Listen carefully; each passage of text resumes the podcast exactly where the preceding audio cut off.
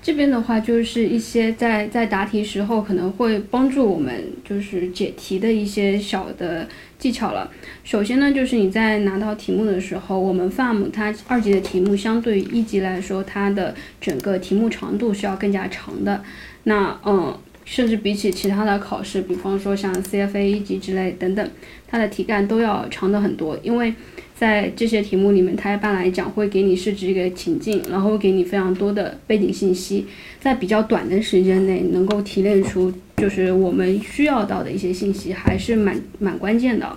那在提炼信息的这这么一个过程里面，尤其是整个英文基础不是非常好，那也许他在说他在出题的时候可能会用到一些生僻的一些单词啊等等，这个其实不要紧，因为毕竟。我们这个是在考 FAM，也不是在考英语，所以大多数情况下，它不会因为就是题目题干给你设置的非常困难，让你无法读懂题目。